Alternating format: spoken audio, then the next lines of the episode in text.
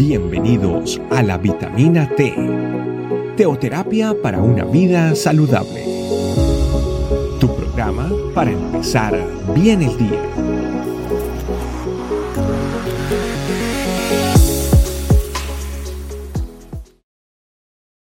Hola familia, bienvenidos a nuestra vitamina T en el día de hoy. Mi nombre es Keiter Félix y quiero compartir con ustedes un versículo especial. Es acerca del el perfeccionamiento del amor de Dios. Y además, cinco elementos esenciales que tiene este perfeccionamiento. El versículo es 1 de Juan capítulo 4 versículo 12. Dice, nadie ha visto jamás a Dios. Si nos amamos unos a otros, Dios permanece en nosotros y su amor se ha perfeccionado en nosotros. Es esencial saber que el amor de Dios se perfecciona en nosotros, especialmente cuando nosotros practicamos lo que es el amor. Pero estos elementos esenciales que le hablo es de la benevolencia, el amor, las buenas obras, el control de la lengua y la obediencia. Estoy tomándolo de, un, de una Biblia de estudio, de la Biblia de Thompson. Y esto nos habla especial y específicamente de que nosotros tenemos que ser benevolentes expresando el amor del Señor, tener bondad en nuestro corazón, estar eh, con dulzura en nuestro corazón para poder expresar y perfeccionar el amor de Dios. Pero también es el mismo amor del Señor. Es lo que dice el libro de Corintios acerca de todo lo que pasa con el amor y todo lo que es el amor.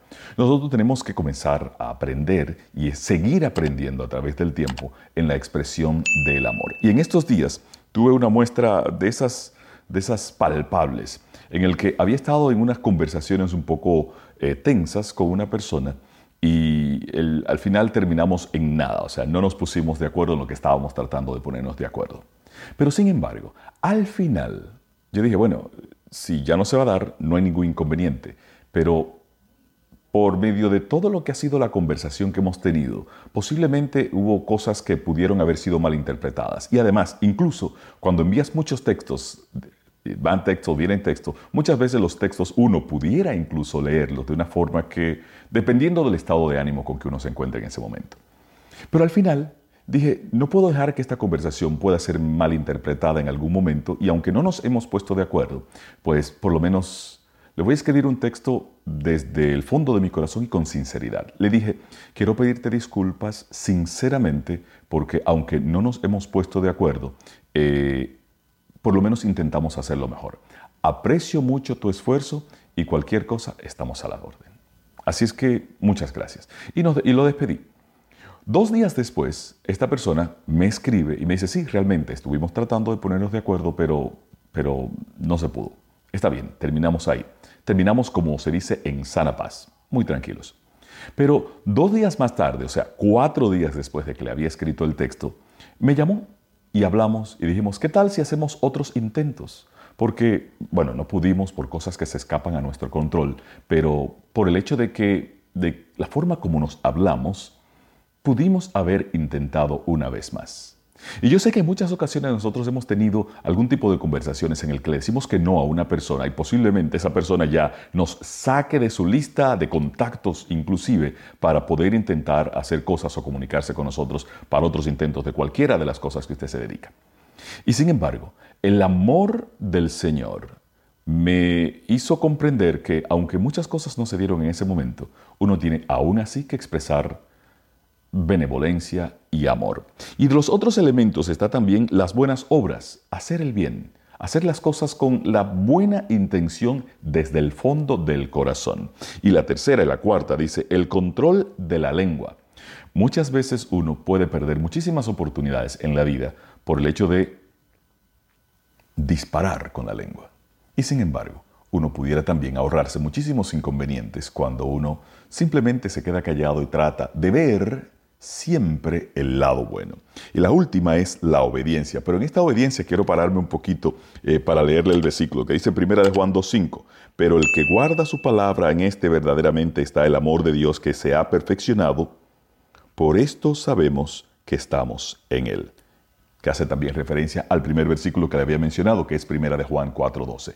Nadie ha visto jamás a Dios si nos amamos unos a otros, permanece en nosotros, Dios permanece en nosotros y su amor se ha perfeccionado en nosotros. O sea, le invito a ser benevolentes, a expresar el amor, como está en el libro de Corintios, a hacer buenas obras, a tener control absoluto de la lengua y también a ser obedientes al Señor. La perfección del amor. ¿Que es difícil? Claro que es difícil. Si fuera fácil, todo el mundo lo hiciera. Todo el mundo lo hiciera. todos estuviéramos ya haciéndolo hace rato. Ahora sí tenemos que hacer el esfuerzo de expresar el amor y que el amor de nuestro Dios, por medio de la obediencia que tenemos a Él, pueda manifestarse y perfeccionarse en cada uno de nosotros. Hagamos el intento. De verdad, muchas veces es difícil, pero otras veces es dificilísimo. Aprovechemos cada una de esas oportunidades para expresar con amor la perfección del amor de Dios en cada uno de nosotros. Oremos. Amado Espíritu Santo, muchas gracias por la revelación que nos has dado en el día de hoy, especialmente porque cada uno de nosotros, sabiendo lo que está viviendo, puede hacerle una aplicación especial a este versículo. Primera de Juan 4:12. Y que tu amor se perfeccione en cada uno de nosotros, en el nombre poderoso de Jesús. Amén. Familia, no es fácil. A veces es difícil y otras veces es dificilísimo pero siempre podemos por medio del Señor. Dios les bendiga. Gracias por acompañarnos. Recuerda que la vitamina T la puedes encontrar en versión audio, video y escrita en nuestra página web, estecamino.com. Te esperamos mañana aquí para tu vitamina T diaria. Teoterapia para una vida saludable.